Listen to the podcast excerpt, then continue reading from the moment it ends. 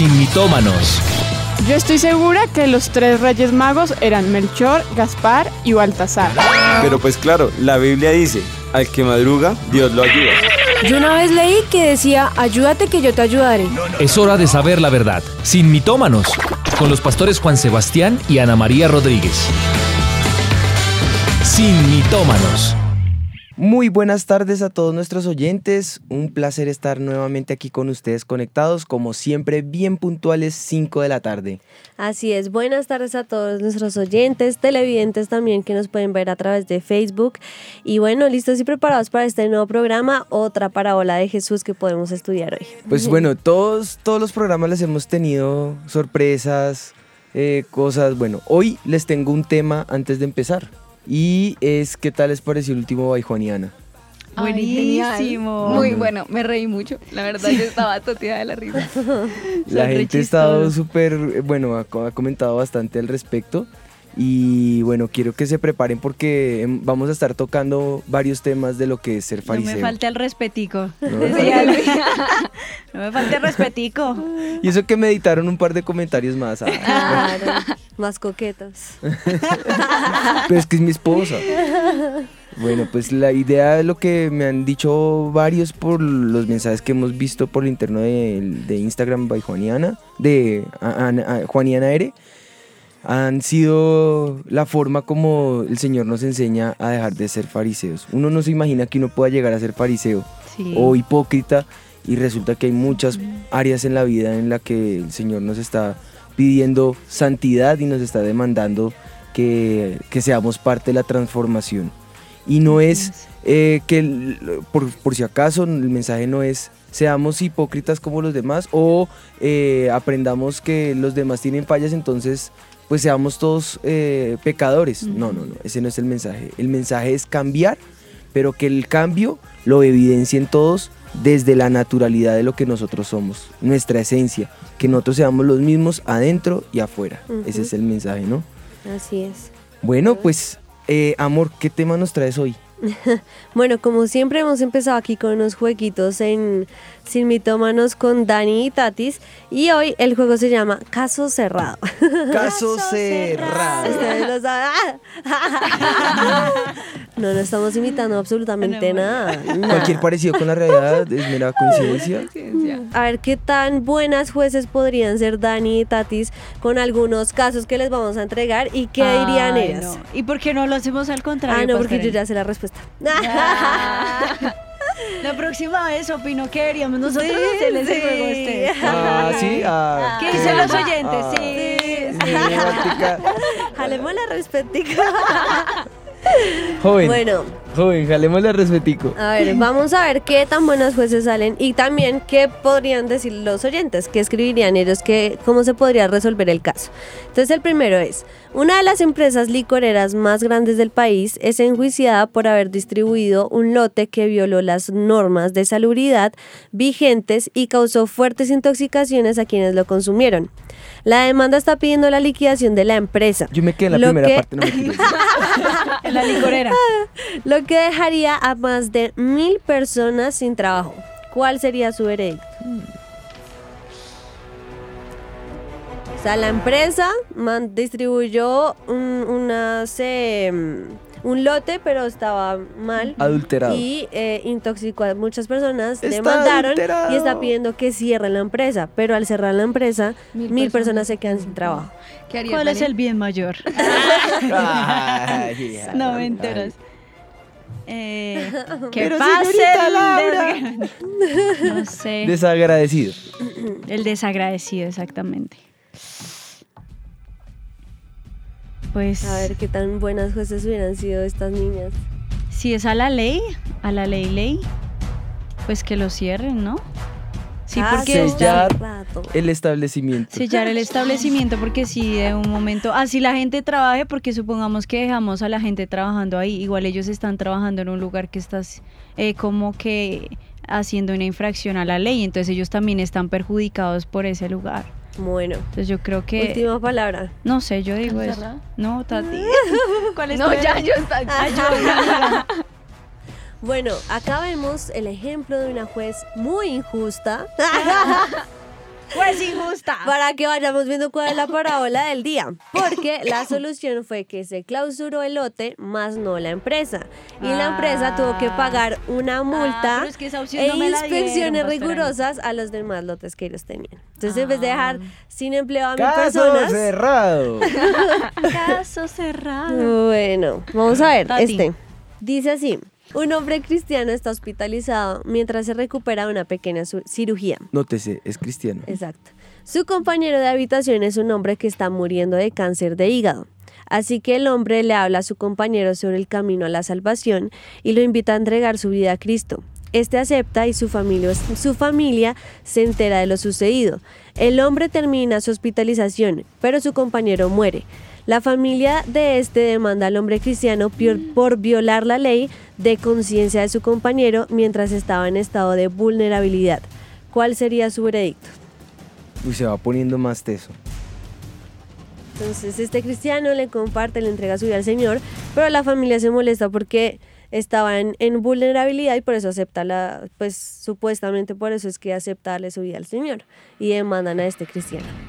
No, va, va a ganar el cristiano. ¿Por qué? Porque Porque cada es persona. no, porque cada. También, amén. Pero es porque cada persona. O sea, es, el que tomó la decisión fue el individuo bajo la circunstancia que estaba. Entonces Sí, la familia. pero la familia refuta eso diciendo que él no estaba con la, como en las capacidades de tomar esa decisión porque estaba en estado de vul- vulnerabilidad. pero ellos como. ¿Y esa decisión en qué le está afectando a la familia para que demanden a...? Pues porque no son cristianos y no quieren, Sí, no pero igual ya se querían que murió. su hijo, eh, que su familiar fuera cristiano también. Y así ganarán la demanda. ¿Ellos que ganan si ya se Plata. Plata. Plata. Es que la gente sí es que... Se empieza a pelear. Billete. Ah, no, no, no. Entonces, Mm, No.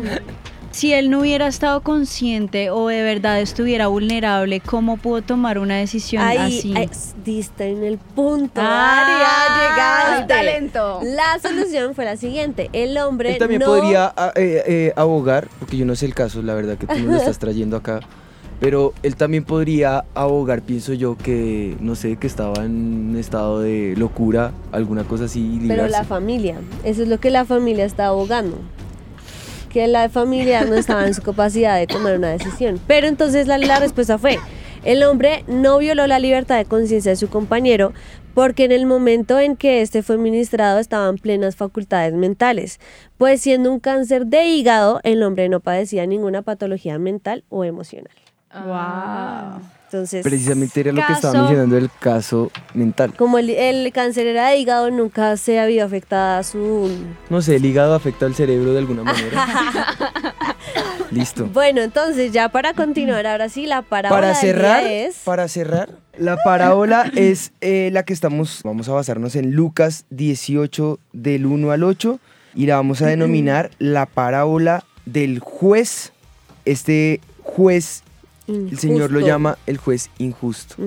Y es bueno que resaltemos la palabra juez injusto. Ya vamos a ver el por qué.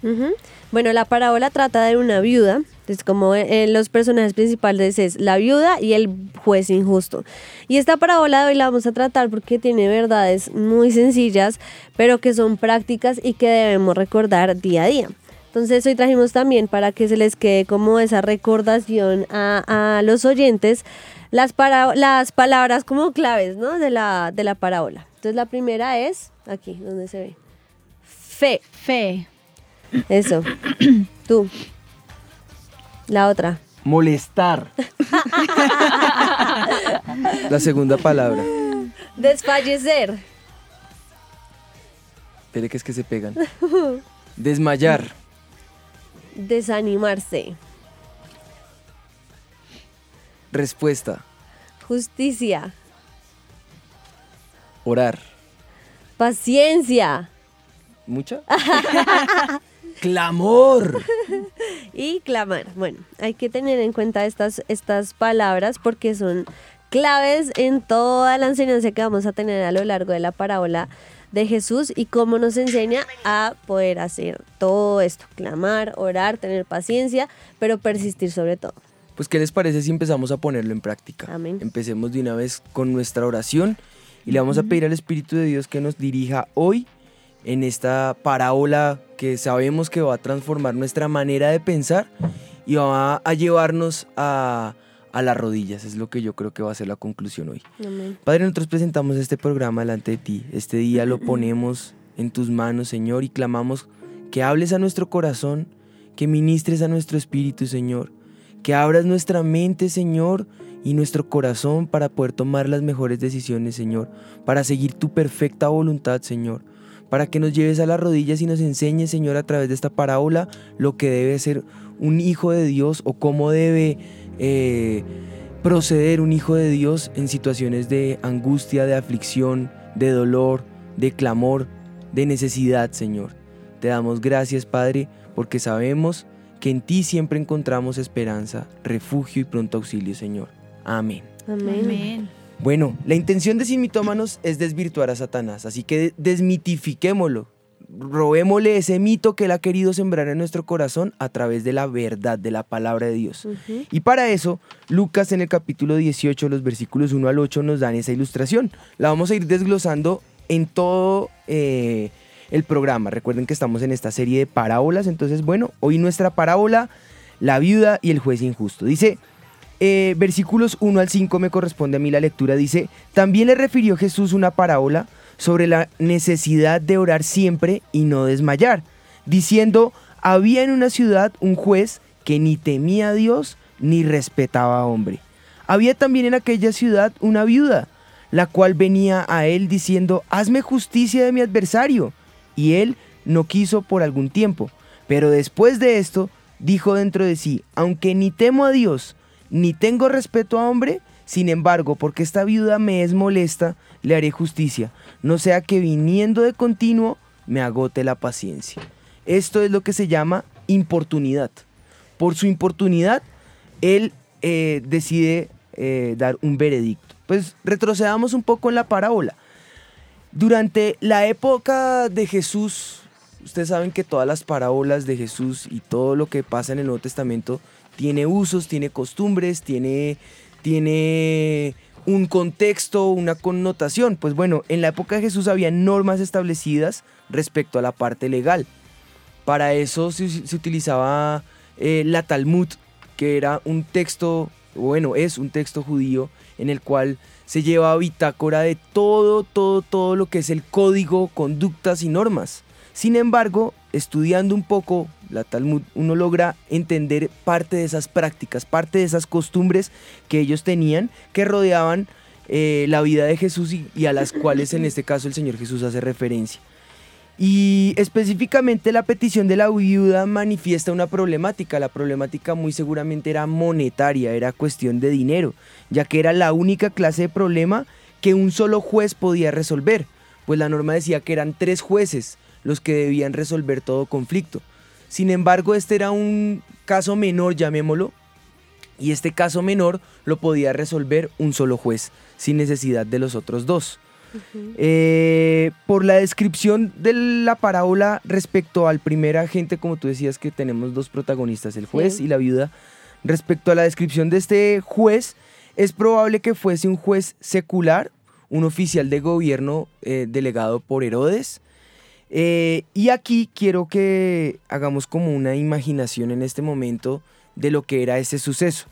Era eh, aquella época en la que la gente se apretujaba, cada uno gritaba y a los golpes escuchaban eh, cuál era el que más podía eh, dar, no sé, gritar su caso o acusar o generar una acusación. Y el que, no sé, el que acusaba primero de pronto era el que era el más escuchado y todo. Sin embargo, había una costumbre. Y estábamos estudiando que parte de esa costumbre era, era el, el, no sé, el, el usar el dinero por debajo de cuerda, ¿no? Entonces hasta que llegara la voz al juez, de alguna manera sus, como que mantenían una especie de susurro, de voz baja entre ellos para hacer que nadie se diera cuenta del negocio y esto, ¿no? Y pues obviamente eh, la negociación mayor o, o el, el eh, ¿cómo se diría ahí? El, el, el ¿cómo se llama? el que sobornara El más soborno el es que- la palabra que iba a usar. El soborno más grande, pues obviamente se que esperaba que fuera el que, el que iba a ganar. Claro. esta mujer era viuda, ¿no? En el contexto de la parábola del Señor Jesús, esta mujer viuda representa una mujer de bajos recursos, representa una mujer en condición de dolor, una mujer en condición eh, de flagelo a la que este juez sí o sí, eh, si de verdad quería quedar bien ante el pueblo, que era lo que le importaba, el- de hecho el Señor lo denomina juez injusto. O sea, estábamos hab- hablando con una persona injusta, con una persona impía. Y que no le Sin embargo, nada. obviamente no le importa nada más que quedar bien, porque eso es lo que hacía alguien de ese, de ese contexto, quedar bien. Pero con tal de quedar bien no le importaba ni siquiera quedar bien con la gente o no. Eh, en este caso esta mujer está exclamando y está gritando. Pero lo que hacemos alusión en este, en este mismo instante es que obviamente lo que se esperaba era que ganara el de mayor soborno. Ujú. O sea, era el que atendían primero el caso. Y esta era una mujer pobre, una viuda. En el contexto judío, pues obviamente las mujeres no tenían cabida en, en nada, No. sino que las que las sostenían eran los esposos. O sea, si, si tú no tienes esposo, no tienes solución de nada, a menos que te ayudara la ley o la ley judía, porque también el otro contexto de, de las Que leyes lo del Antiguo la ley. Exacto. La De las leyes del Antiguo Testamento, el juez sí dice la palabra de Dios que debía temer a Dios y que debía saber juzgar. O sea, ellos sabían que si como juzgaran a los hombres, Dios los iba a juzgar a ellos. Pero este era un hombre que dice precisamente que no temía ni a Dios ni a los hombres, no le importaba absolutamente nada. Pero sí sabían que muchas veces esos eh, hombres, jueces que no tenían... Precisamente, perdón, pausa. Por eso, por esas palabras que estás diciendo que ni temía a Dios, ni tenía, ni, perdón, ni respetaba a hombre, ni temía a Dios. El orden de los factores no altera el producto. Eh, por ese uso de frases es que se piensa que es delegado de Herodes. Porque habían, recordemos que habían dos tipos de jueces. El juez delegado de la, de la corte de los judíos o de, la, de los eh, saduceos, de, lo- de los esenios, de los celotes, de todos estos sistemas religiosos judaico o aquellos que venían delegados de Herodes. Pues Claro, si no les importaba la ley judía. en este caso nada de lo que estás citando de Levíticos le va a importar o nada de la Talmud. Pero sí, la viuda era una un ejemplo de una persona que estaba oprimida, sin, sin lugar a tener ningún tipo de ayuda y por eso era que ella dice que clamaba a gran voz, no era que pudiera tener el soborno y ir debajo de cuerdas, sino que necesitaban que la ayudaran. Era una mujer desamparada, era una mujer que no podía tener ningún tipo de ayuda y Éxodo de hecho dice, no explotes a las viudas ni a los huérfanos porque si tú y tu pueblo lo hacen y ellos me piden ayuda, yo te aseguro que te atenderé a su clamor, arderá mi furor y los mataré, los mataré a ustedes a filo de espada. O sea, si hubiera sido un juez justo, el primer caso que hubiera eh, atendido hubiera sido el de la viuda, porque cualquier judío sabía que Dios defendía a viudas y huérfanos. Quiere decir que este era un juez malvado, pues. Pues bueno, teniendo todo este contexto, esta connotación, este eh, proceso histórico y legal de ambas partes, de ambos protagonistas, eh, podemos entonces lanzar nuestro mito del día. El mito del día.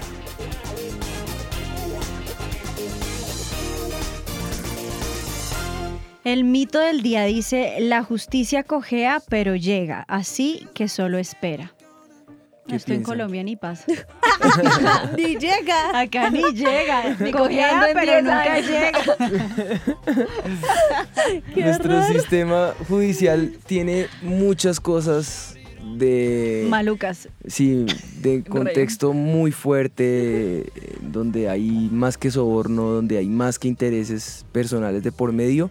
Y creo que eso nos pasa mucho en los países latinos. Sin embargo, En todos. sin embargo, eso se ve en todos lados, sí. Sí. Yo creo que ustedes pueden empezar a poner comentarios de lo que pueda estar viviendo en su situación, su país, su contexto. Eh, ¿Cómo ven ustedes la llegada de esa justicia? ¿Cojea? ¿No llega? ¿Llega tarde? Eh, bueno, cuéntenos ahí un poquito para, para poder comentar.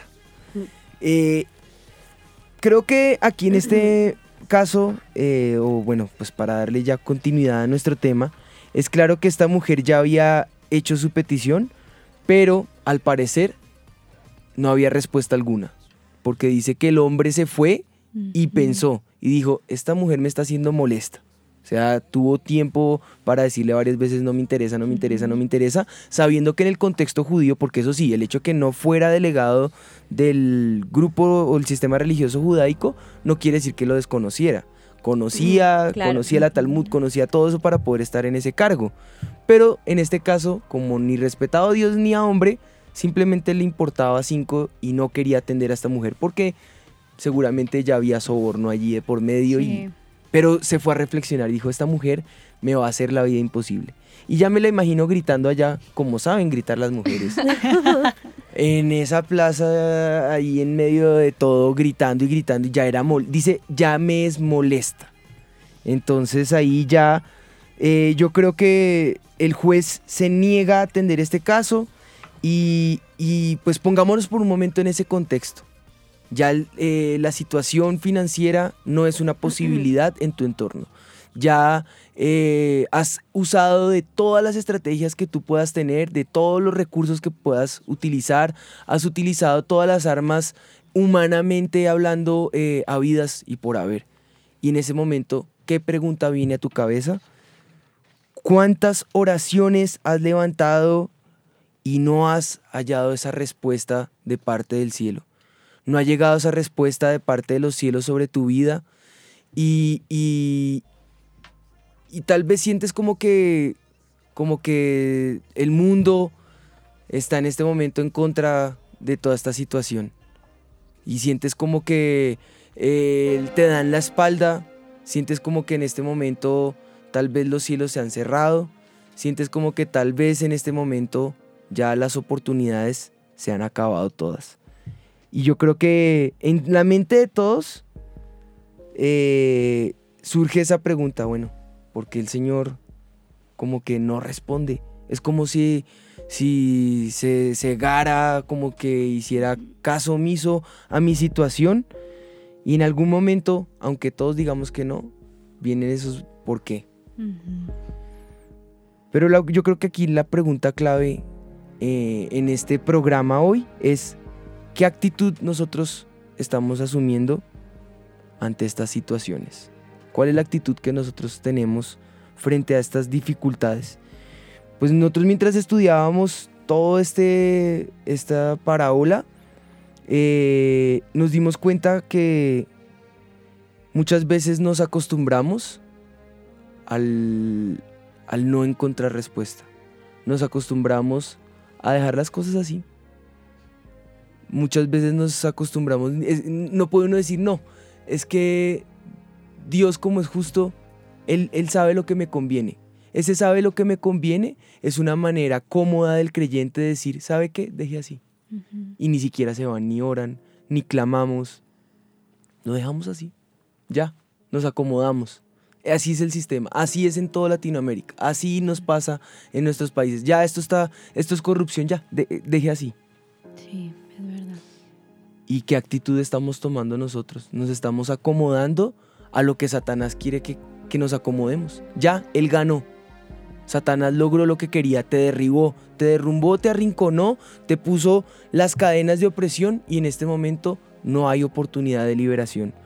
Pues bueno, hoy es un día para que te sacudas, un día para que te levantes y este programa lo hemos creado para que podamos entender que tenemos un Dios que es soberano, un Dios que es juez, un Dios que oye, un Dios que ve, un Dios que no se ha quedado sordo, un Dios que no en este momento no te está haciendo caso omiso a tu situación. Tal vez el sistema te haya dado la espalda, tal vez la sociedad te haya dado la espalda, tal vez la situación no sea la mejor, pero hoy venimos para decirte, tenemos un Dios que es un juez justo, un juez que oye, un juez que está equipado con armas que puede destruir y, y- y que te ha equipado a ti con armas para que puedas conquistar. Un, un juez que tiene más que un sistema, más que un ejército, más que herramientas o armas, tiene la autoridad suprema, tiene la última palabra y su última palabra aún no se ha soltado sobre tu vida. Hay promesas que vienen detrás de todo esto que te van a levantar. Pero hoy queremos hablar de esas armas que Dios ha puesto a nuestro alrededor con las cuales nosotros podemos arrebatar las tinieblas y conquistar lo que Él tiene para nosotros. Y yo creo que eso era lo que buscaba Jesús con la parábola, ¿no? Mostrarles si esta viuda tenía un juez injusto, un juez que no respetaba ni a Dios ni a los hombres, pero dice la palabra que él al final, o sea, venía, el, el verbo que usa ahí la Biblia es que venía, o sea, que venía vez tras vez, persistía, tocaba la puerta, clamaba, gritaba, hasta que el juez, que era injusto, concluyó y dice, aunque no temo a Dios ni tengo consideración de nadie, como esta viuda no deja de molestarme, voy a tener que hacerle justicia, no sea que con sus visitas me haga la vida imposible. O sea, aunque era un juez injusto y solamente aceptaba como los casos de soborno y no los que realmente importaban, pues por su persistencia, su clamor, su, Su su importunidad. importunidad, como nos ha enseñado el pastor, él dijo, está bien, hasta que no, para que no me hagamos la vida imposible esta señora, voy a hacerle la jus- justicia. Pero si tú hablas que tenemos un, un Dios que es un juez justo, precisamente Jesús nos quería enseñar eso, a persistir, a clamar, a orar, a que tenemos un Dios que sí nos responde, que sí nos escucha, que sí nos ama y no podemos dejar de clamar. Él nos está enseñando a tener la fe esa, de esta viuda que aunque sabía que este hombre no podía eh, hacer, no quería hacerle justicia por su importunidad, Dios abrió la oportunidad para que le, le pudiera eh, solucionar como su problema y su caso. Sí. Mira que el texto continúa. Dice el versículo 7, y dijo el Señor, oíd lo que dijo el juez injusto, y acaso Dios no hará justicia a sus escogidos que claman a Él día y noche? ¿Se tardará en responderles? Versículos 6 y 7. Acá hay dos cosas que yo quiero como enfatizar. Una palabra que sé que, pues bueno, del original, que sé que nos va a ayudar en este momento. Y eh, la pregunta que tal vez, eh, pues que el Señor Jesús hace ahí en, la parábola que tal vez nos genera como controversias. Vámonos con la palabra. Dice, eh, el clásico argumento judío que se utilizaba era cuanto más. Esa palabra viene del hebreo kal baemo- ba- baomer. Kal baomer representa ese cuanto más. Si un juez injusto a quien no le importan ni las viudas, ni hacer justicia, ni quedar bien, puede hacer este tipo de juicio justo, cuanto más, Cal Baemor, o Baomer, perdón, cuanto más hará el juez justo de toda la tierra, el dueño del oro y de la plata, el que ve, el que oye, cuánto más hará él como el defensor de las viudas, de los huérfanos, de la situación difícil, de el menos favorecido, del necesitado, del que clama a él día y noche según el texto. Se tardará en responderles. Y ahí tal vez uno diga, no sé, eh, ¿dónde está el, el- el- Señor? O, o tal vez otros digan, bueno, ¿cuál es eh, la intención de la pregunta? ¿Resaltar al juez injusto? ¿Que imitemos al juez injusto? Entonces que seamos injustos o que le oremos a un Dios que es injusto. No, no, no. Por si acaso hay aquellos que buscan ese amarillismo en la parábola, queremos cerrar ese, esa posibilidad y decirles no. La parábola no está haciendo referencia a un juez injusto. La parábola no está haciendo énfasis en la actitud injusta de este hombre, no. Él enfatiza que si un juez injusto puede optar por eh, dictar esa sentencia justa, eh, sin importar si es por motivos de temor, por egoísmo, por la razón que sea, ¿cuánto más Dios nos hará mil veces más por nosotros? O sea, si un hombre injusto lo hace, ¿cuánto más un Dios verdadero que tenemos a nuestro favor nos va a defender? Que lo buscamos a Él, que sabe que le servimos, que pensamos en Él. ¿No hará Dios justicia a sus escogidos que claman a Él día y noche? ¿Les tardará en responderle? ¿Les hará esperar? Dice el versículo 7. No. mentiras. No, entonces no anticipamos. No, no. Me opongo, dicen acá. No, pero sí la parábola, o sea, la enseñanza central es en mostrar la fe o la persistencia, el clamor de esta viuda. Y eso es lo que queríamos resaltar hoy también, porque podríamos tomar dos caminos que yo veo que tenían como las personas que, que Eso dijo el tienen cojito. acceso. ¿Por qué camino cojo? Y no sabía si escoger un camino o... o sea, si me. Estuvo muy malo. no. es Es que llegó a la Y y dijo, ¿por qué camino cojo? Es una pregunta que Ay, se bueno, hizo. ya. Habían dos caminos que podían tomar, o el soborno, el, el, el camino fácil. Y es cuando Dios no nos da una respuesta inmediata, eso es lo que nos pasa a nosotros. Tenemos dos caminos, usar la palanca, usar el familiar, usar el, el que la herencia, que, o sea, poner nuestra nuestros pensamientos, nuestra fe, nuestra convicción, todo lo que nosotros podemos poner en Dios lo ponemos en el hombre. A ver, ¿cuándo es que me da una plata? ¿Cuándo me puede pasar esto? ¿Cuándo puede pasar aquello? Y es cuando Dios nos dice, no, o sea, no busquen ese camino fácil. Aunque a veces uno dice, pero porque no tengo la respuesta ya, Dios nos da esa respuesta. ¿Y qué debemos hacer? Clamar, orar, tener fe, persistir, que Dios nos va a dar esa respuesta. A veces Él, él no sé por qué, tal vez la respuesta a veces la tenemos después y entendemos por qué se demoró esa respuesta y luego, ah, es que si, me, si venía antes iba a pasar esto y si venía después iba a pasar aquello. Dios sabe el momento perfecto que tiene para nosotros. ¿Qué tenemos que tener? Paciencia. Esa, esa era otra palabra clave. Tener esa paciencia en Dios y saber que Él nos va a dar esa respuesta, que no tenemos que coger un atajo, un camino fácil, sino que Dios es un juez justo que nos va a dar esa respuesta pronta. Dice y el- Dani Tatis dice el nos- Señor, el que persevera alcanza. Entonces, yo creo, ah, quería resaltar una, una cosa de lo que estás diciendo ahí, de no usar los atajos, porque esos atajos son la forma en que nosotros pensamos y el pastor siempre nos ha dicho, no es a nuestra manera, es a la manera de Dios, es como Él piensa. Empieza a pensar como Él piensa. Y si no lo puedes lograr ver, no esperes el atajo ni esperes el camino corto, porque ese camino corto te va a frustrar y te va a hacer creer que Dios es un Dios injusto, porque no lo hizo a tu manera, porque no resolvió el problema como tú querías. No, espera, que como dijo mi esposita, Él sabe el momento oportuno y bueno es esperar en silencio la salvación del Señor. Sí, amén. Entonces, Ahora sí, ¿qué nos ibas a decir? No, que Dani y Tatis nos tienen esa sección preparada. Eh, y bueno, encontraron dos datos muy interesantes para que nos ilustren hoy con Sí, señora. esta sección. En la red. Pues pastores, precisamente hablando de perseverancia, de paciencia, traemos dos ejemplos. Los dos cristianos, hombres que fueron levantados en la palabra en principios bíblicos, pero que si yo se los menciono hoy, muchas cosas buenas y súper recontra que te buenas podríamos decir, pero nadie sabe cómo el trasfondo de la vida de cada uno de estos dos hombres y queremos contarles acerca de ellos. Bueno, es un ejemplo y dos de dos hermanos. El primero es Abraham Lincoln. Yo creo que todos los oyentes que han pasado por su bachillerato, pues conocen un poco acerca de la vida de Abraham, decimosexto presidente de los Estados Unidos, pero antes de llegar a ser ese gran presidente que fue de los Estados Unidos, fue un hombre cansado, fue un hombre frustrado, fue un hombre al cual nunca le salieron las cosas como él quiso o como él se las propuso desde un inicio.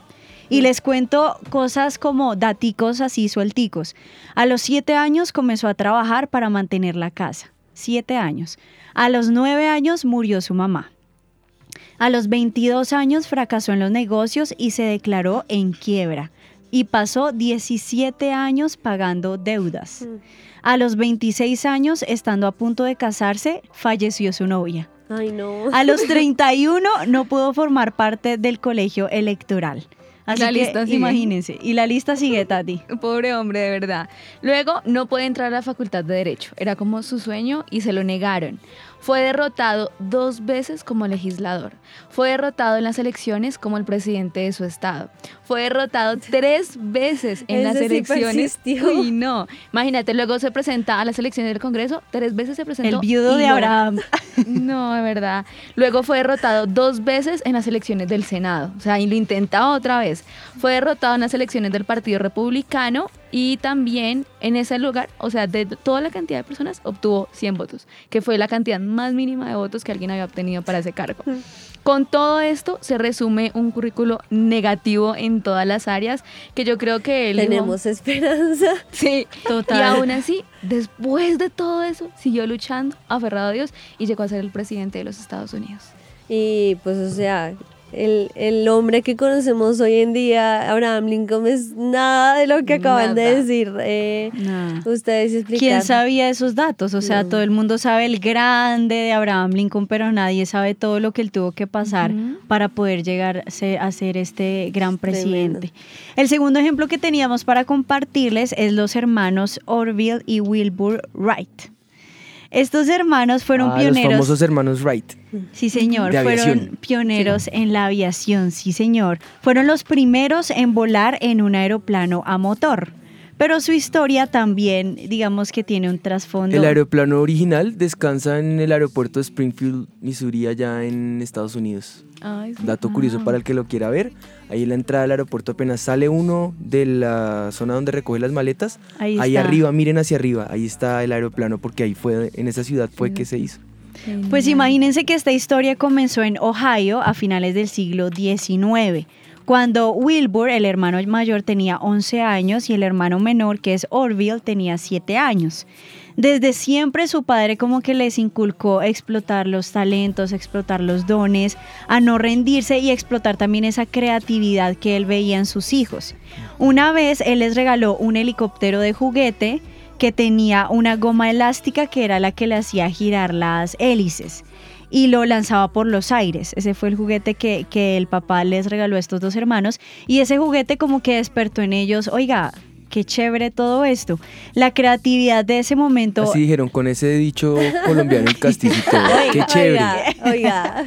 Oiga, qué chévere. Desde ese momento ellos dijeron, tenemos que volar para toda la vida. Y empezaron como, como a pensar en cómo hacer para que esto fuera una realidad, pero para la humanidad, no solo en un juguete.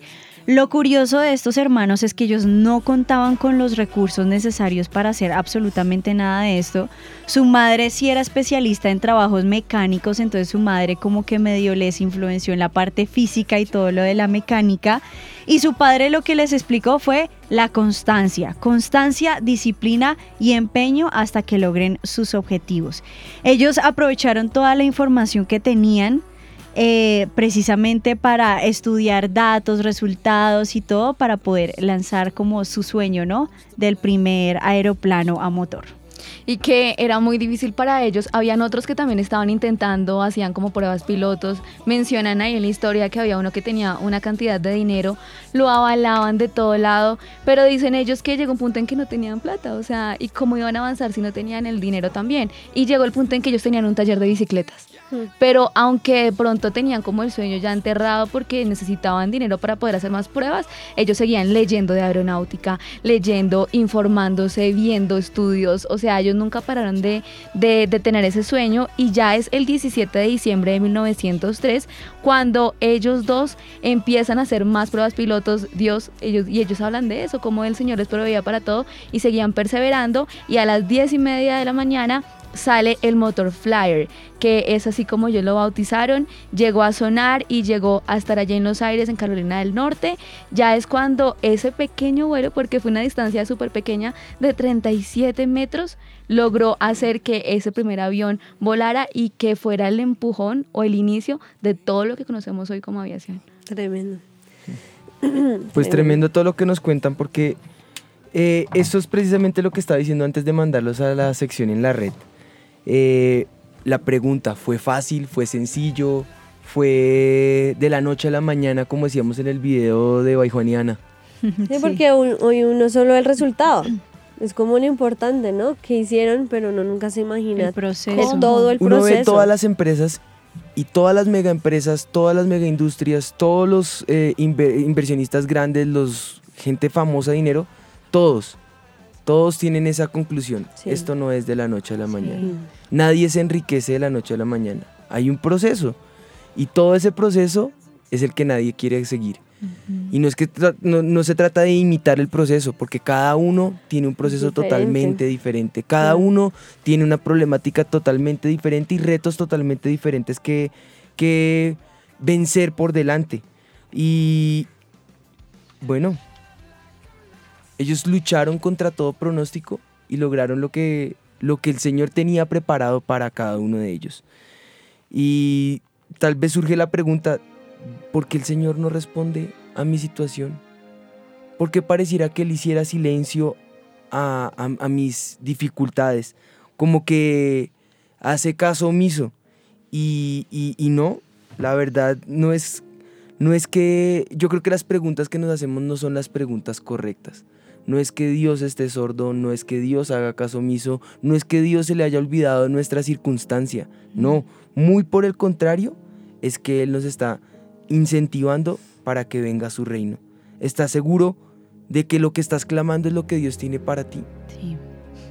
¿Tenías una pregunta? Sí, señor. Pastores, es que precisamente los mensajes que nos llegan a través de WhatsApp todos los días y también durante el programa nos llegan sobre todo peticiones de oración y la mayoría de gente es oren ustedes por mí. Entonces las personas después se quejan o nos quejamos y me incluyo porque Dios no hace esto, porque Dios no me abre una puerta, porque Dios no responde, cuando ellos no han clamado a Dios ni siquiera al día. Y a mí me impresionaba lo que ustedes hablaban al principio, que el versículo dice que la viuda clamó día, Día y dice noche. día y noche.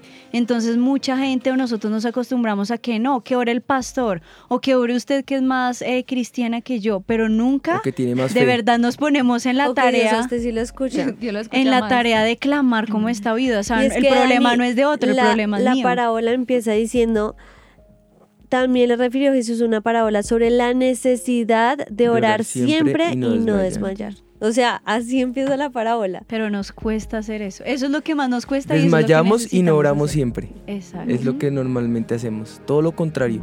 Por eso les hacía la pregunta. ¿Están seguros que lo que están pidiendo está alineado y acorde a la voluntad del Señor? De no estar seguros de eso, te puedes quedar pidiendo y pidiendo y pidiendo. Y Él, precisamente como es juez justo y Padre amoroso, porque así es como termina todo esto, demostrando que Él es Padre amoroso, un buen padre no desea el mal para su hijo.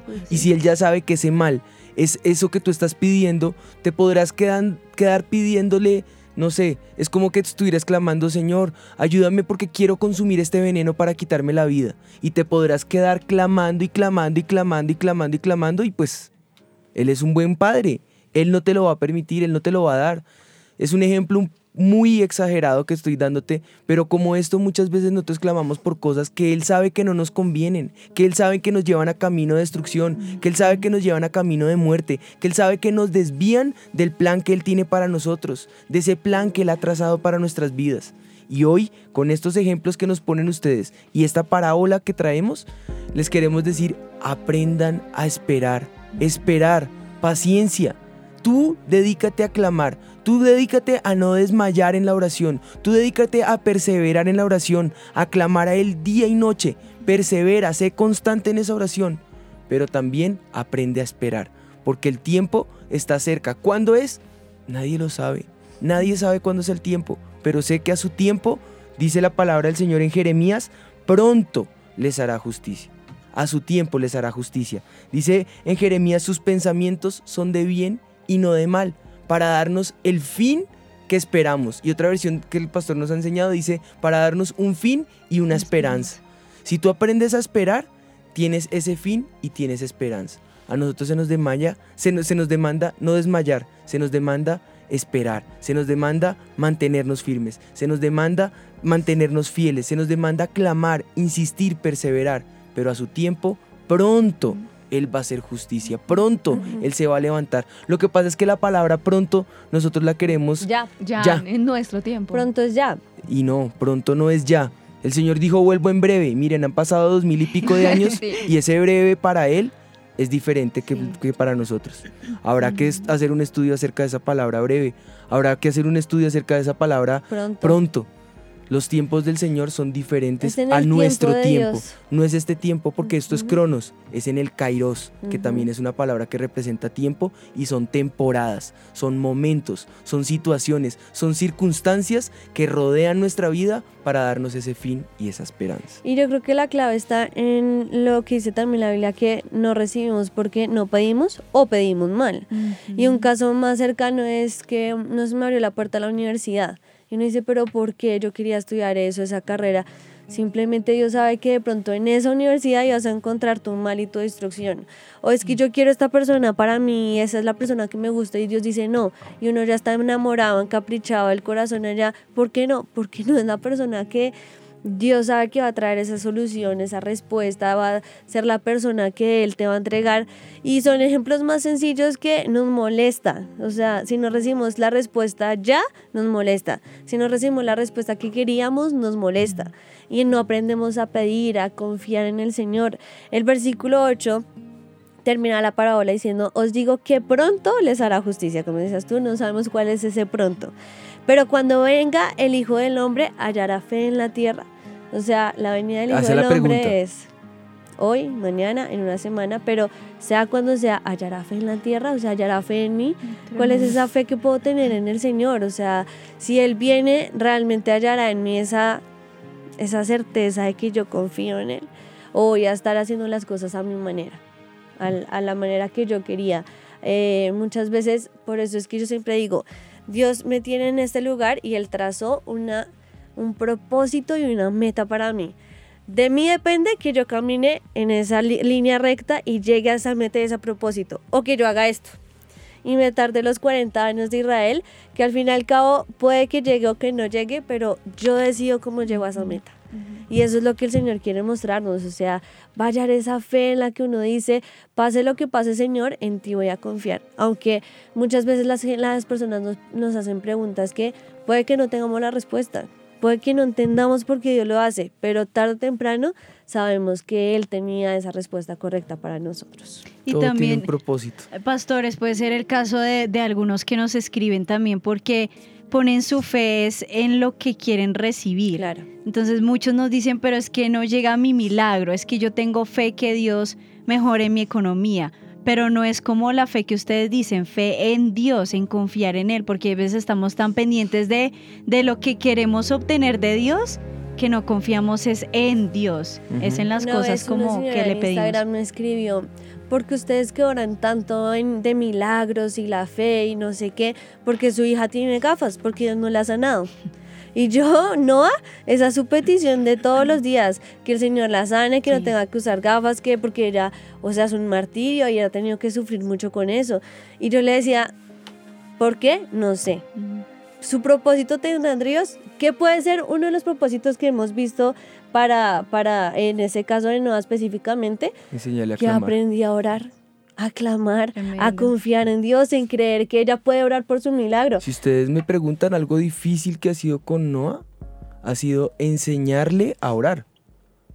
Y eso fue al comienzo, pues difícil porque son, No hay, hay cosas que uno puede hacerles entender como matemáticas.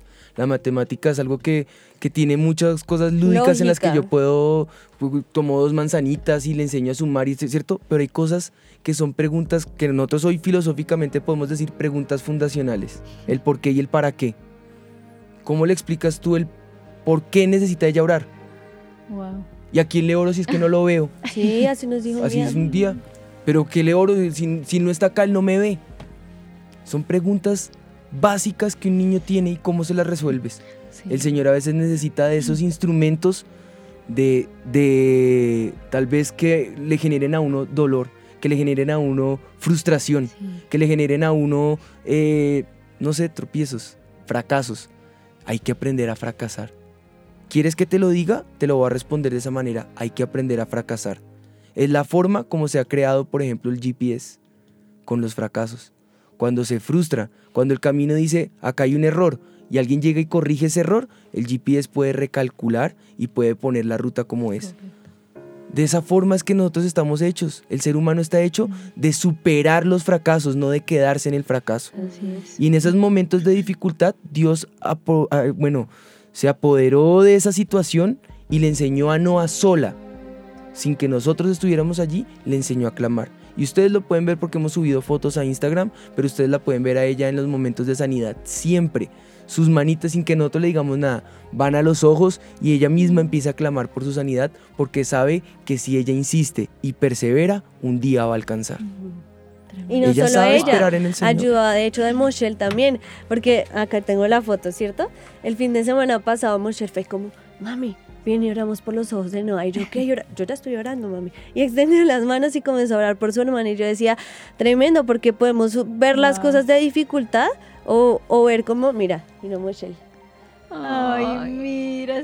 Estaba súper entregada estaba súper entregada orando por su hermana y me decía, mami, oremos por los ojos de, de. Noah.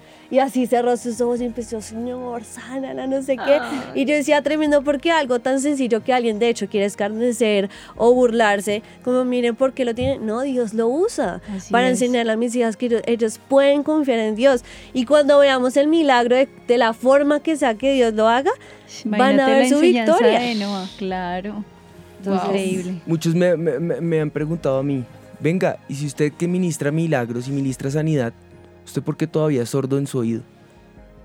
Y esas son preguntas que uno siempre se va... Oiga, eh, he orado hasta por gente en silla de ruedas terminales y se han levantado. Y no he podido con mi oído. Es que no están mis fuerzas, no está en mí el poder. Hay un por qué, hay un para qué, hay un momento. Bueno, yo también digo hasta para yo ya dormir me sé ha para servido. qué, porque fue, se acuesta para el lado del oído bueno y queda ahí feliz. Se acabó el ruido. Me pueden hacer rumba arriba que ni me, Juan ni me escucha entero. más que yo con un oído, imagínate con dos, no. Todo tiene un propósito y en el Señor todo obra para bien. Amén. Así Sí. que aprendamos a esperar en el Señor, porque sus tiempos son perfectos. Y para resolver esa pregunta que me, que me haces, bueno, ¿y por qué? Ahí lo decimos. Porque es que no es, el Señor no quiere responder tu milagrito. Él quiere demostrarte que Él es el Dios soberano, que Él va más allá de tu pensamiento, que va más allá de tus límites, que va más allá de tus circunstancias. Él no, no soluciona solamente tu problema, Él solucionó el problema de la humanidad entera. Llevó en la cruz y cargó en la cruz todas nuestras enfermedades, no algunas, todas. Y Él está desarrollando en nosotros fe. Por eso la pregunta que hace, cuando vuelva, ¿encontrará fe en la tierra? Pues que nosotros seamos esa iglesia que sabe tener fe. Y yo te hago la misma pregunta que hace Marcos Vidal, que ha estado tan ministrado con él en este último tiempo. La misma pregunta que él hace en su canción de cristianos. ¿Dónde está esa iglesia amada que no reacciona? Que solamente se emociona. ¿Dónde está esa iglesia que sabe clamar a Él? ¿Dónde está esa iglesia que sabe gemir?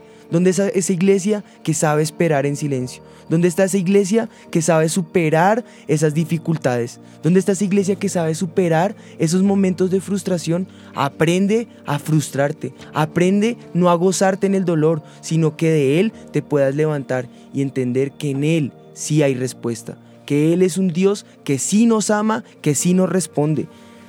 Muchos dicen entonces, ¿para qué le pido si al fin y al cabo no me va a responder? No. La pregunta es, ¿le has clamado? Pues bueno, nosotros les hemos mostrado cómo lo hemos hecho con nuestras hijitas, ¿no hay Michelle? Ellas seguramente se acercan a nosotros y nos piden algo, lo que sea, pues naturalmente no lo van a pedir a nosotros porque somos sus padres. Y seguramente nosotros se lo vamos a querer dar. De hecho, a veces hasta uno, o bueno, nuestra generación está condenada, y es lo que han dicho los estudios, a quererles dar todo a los hijos al punto que se los queremos solucionar todo y por eso ellos no resuelven conflictos. Es una generación que se ha levantado con la incapacidad de resolver conflictos. Y ha sido culpa nuestra porque no se los quiere dar todo. Pues bueno, ahí va la pregunta del Señor Jesús. ¿Cuánto más nuestro Padre hará o nos dará buenas cosas? Hay otro, creo que es Lucas el que lo dice o Marcos el que dice, les dará el Espíritu Santo si se lo piden. Sí. O sea, ¿cuánto más Él no nos dará hasta lo más precioso que Él tiene, que es su Santo Espíritu? A ese nivel no lo pone. ¿Cuánto más nos dará las cosas que nosotros deseamos? Él lo va a hacer. Él lo va a hacer. Lo que Él está esperando es que entendamos que nuestra justicia es limitada, que su justicia es sin límites, que su justicia no tiene fronteras, que su justicia no es apelar a un poquito de justicia como lo hacen los seres humanos. No, Él es la justicia. Él es nuestro justiciero. Él es, Él representa la justicia. Y Él sabe lo que nos conviene. Así que hoy es mi palabra de aliento, nuestra palabra de decirte, espera en Él. Espera porque Él está formándote, está formando tu carácter, está formando tu fe, está formando en ti un hombre, una mujer de Dios que se pueda levantar en medio de las circunstancias y pueda callar las voces del enemigo y con la consolación con que es consolado pueda consolar a otros. Una iglesia fortalecida en el Señor y que cuando Él vuelva no solamente halle fe en la tierra a través de nosotros, los que estamos acá en este programa, sino que nos encuentre además de eso avivados y dando fruto al ciento por uno. Amén. Sí, yo creo que podemos cerrar con, con lo que Jesús enseña realmente en esta palabra y él lo dijo al comienzo, la necesidad de orar siempre y no desmayar. O sea, no es orar una vez, Señor, mi milagro, Señor, quiero esto, no, es orar siempre y no desmayar. No te canses de orar porque Él escucha cada oración, cada clamor que nosotros le hacemos. Una vez lo hablábamos también con, em, eh, con Antonio y Elisa, me acuerdo que cuando vinieron nos decía, hablábamos de eso, de, de que nuestra pastora nos lo ha enseñado, que eh, Señor, dame un milagro, no, clama. Y, en la reunión nos pone a gritar, pero grita, clama. Y eh, ese es el clamor que el Señor quiere. No es Señor, dame y amén, ya. No, es orar siempre, Mi sin mamá siempre desmayar. pone ese ejemplo, ¿no? No es un diosecito, Ajá. Sí, es un dios grande. Amén. así es. Me acordé de la ilustración de mi papá. Se las voy a contar. De la viejita que está, que está en la casita. Y el, el- el muchacho está pidiendo, ¿no? Y empieza a pedir a gritos. Regálame ese carro, regálame, que no quiero no sé cuántos. Y más se le acercó la abuelita. Mijito, su merced sí que estaba, sí que estaba orando ayer, pero como si, como si Dios fuera sordo. No, no, no, abuelita, Dios no es sordo, pero es que su merced sí. Exacto. ¿A quién le pedimos? Sí. No le pidamos a los hombres, pidámosle a Dios que Él, Él sí oye, Él sí tiene la respuesta. Amén. Oremos. Padre, nosotros te damos gracias por este tiempo, Señor. Y yo quiero retarte, que me estás escuchando y me estás viendo y me estás sintonizado, que le digas gracias en medio de la aflicción, en medio del dolor. Dile gracias. Usa esa palabra, porque Él, aquel que bendice, es aquel que es agradecido. Ese que es agradecido, ese que tiene esa virtud de la gratitud, el Señor le da en abundancia. Entonces dile, Señor, gracias. Gracias porque esta situación me ha formado. Gracias porque en medio de esta situación y de esta dificultad te he podido conocer como antes tal vez no te había podido conocer. Porque he podido ver en ti, Señor, aquel que me sostiene, que me sustenta, que ha sido fiel, que me ha llevado o me ha traído en victoria, que no me ha dejado. Gracias, Señor, por esta situación. Gracias porque me estás madurando. Pero gracias porque sé que pronto me harás justicia. Gracias porque tú eres juez justo, que ve mi situación, que ve mi dificultad, que no se hace a un lado de mi, de mi angustia, de mi aflicción, que no se hace el ciego o el sordo, Señor, sino que estás ahí, estás presto para escucharme, estás presto para responderme y me estás formando, me estás enseñando a clamar, me estás enseñando a no desfallecer, me estás enseñando a, a velar, a gemir, a clamar con todas mis fuerzas de mí, de esta generación, de aquellos que estamos aquí conectados en Sin Mitómanos, puedes esperar fe en nosotros. Puedes esperar que estaremos clamando, que estaremos gimiendo, que no vamos a desmayar, Señor, que vamos a importunar los cielos, Señor, y vamos a esperar en ti para que podamos ver esa respuesta y ese propósito en cada uno de nosotros, Señor. Te damos gracias, Padre, por las respuestas que tú vas a traer en Cristo Jesús. Amén y amén Amén. y lanzo un reto. Escríbenos durante toda esta semana de todas las respuestas que Dios va a empezar a hacer para aquellos que claman a Él día y noche.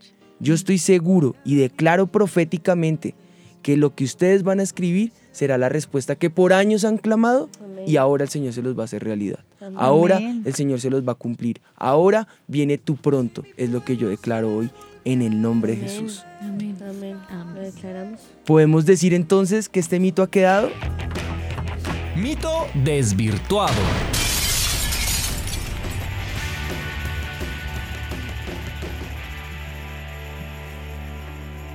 Como dice Tatis. De esta manera, el mito del día ha sido desvirtuado. La justicia divina llega en el tiempo perfecto. Los pensamientos de Dios siempre son más grandes de lo que soñamos o esperamos. Nuestra posición no debe ser de pasividad, queja o conformidad, sino de guerra. Debemos luchar por la bendición, importunar el cielo y clamar, porque viene la respuesta. Amén. Amén. Bien esa respuesta. Bueno, Bueno, el Señor nos lo dijo a nosotros con el lema que tenemos en el avivamiento. Bueno, se lo dijo a nuestros pastores y ha sido un lema para todos y sé que será para las generaciones. Zacarías 4:6, no con ejército ni con fuerza, sino con su Santo Espíritu. Amén. Con Él y de Él es la victoria. Amén. Salimos de este- programa a aprender a orar sin desmayar. Y creer desmayar. en creer y confiar en el Señor que traerá esa pronta respuesta. Amén. Bueno, pues con esto y con el reto que hemos lanzado, esperamos que el Señor les siga bendiciendo. Y estén muy pendientes porque vienen más, más sorpresas, más baijuaniana, más cosas que el Señor va a estar trayendo en este tiempo en el camino. Así es. Pues bueno, acá nos est- estaremos viendo si Dios quiere en ocho días por el mismo canal a la misma hora. Dios los bendiga. Sin mitómanos. Yo estoy segura que los tres reyes magos eran Melchor, Gaspar y Baltasar. Pero pues claro, la Biblia dice, al que madruga, Dios lo ayuda. Yo una vez leí que decía, ayúdate que yo te ayudaré. Es hora de saber la verdad. Sin mitómanos. Con los pastores Juan Sebastián y Ana María Rodríguez. Sin mitómanos.